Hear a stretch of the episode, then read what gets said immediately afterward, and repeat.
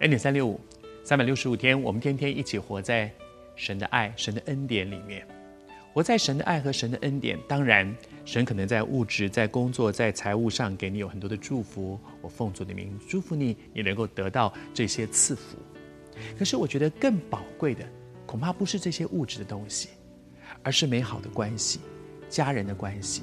夫妻的关系、亲子的关系、兄弟姊妹的关系，不要为了一点钱财，却失去了。有很多人拼命赚钱，结果夫妻关系弄得一塌糊涂。他所有的心思都在事业赚钱上面，结果亲子中间有很大的撕裂，有很大的鸿沟，甚至兄弟姊妹们一起，最好的朋友们一起开创事业，但是为了钱弄到最后翻脸，兄弟鬩墙。什么才是更重要的呢？我在预备这一集的时候，心中有一些感动。我想为你祷告。我不知道你正在面对一些什么重要的抉择，但是我求神帮助你，看到更大的价值是什么，抓住一些可以用完的财物、钱财，或者是那个钱都买不来美好生命的关系。主要我特别为现在正正在十字路口，在两难之间。又想抓住这些，又不想放掉那些。主啊，我求你给他们一个对的价值观，知道什么是最重要的，什么是值得抓在手中的，什么是值得付代价去争取的。主，我求你自己施恩，帮助我们做一个不后悔的决定。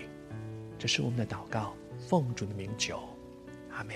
我要祝福你，在上帝的恩典当中做一个不后悔的决定。雅各也在面对他人生当中很大的冲击。一方面，一方面他他就是想要抓嘛，他名字就叫做抓，他不断的抓抓抓，他也抓到了很多的财物，那些东西是他想要的。可是另外一方面，我不相信夜深人静的时候，他不会觉得说，我怎么老是把我跟人际关系搞得一塌糊涂？我跟我哥是双胞胎，我们从小同一天出生来到这个世上，不断的在那里争斗争斗争斗争斗的结果，我失去了哥哥。而且他哥哥说要杀他，争斗的结果，我失去了那个最爱我的妈妈，我只好到外面去流亡。争斗的结果，我跟那个曾经收留我、对我有恩的岳父闹翻了。争斗的结果，我跟我的、我跟我的舅舅、我跟我的妻子的兄弟姊妹、我的表兄们，他把所有的关系都弄坏了。但是在这个时候，到底他应该怎么继续往前走呢？两难之间，他应该继续怎么样往前走呢？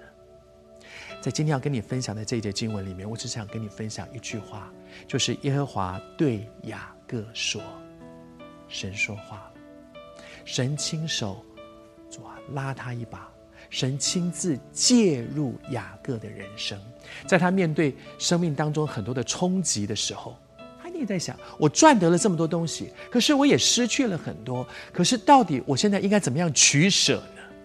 你也正在面对怎么样取舍？”愿主亲自向你说话，愿主介入你的人生，带你走，好像刚才说不后悔的路。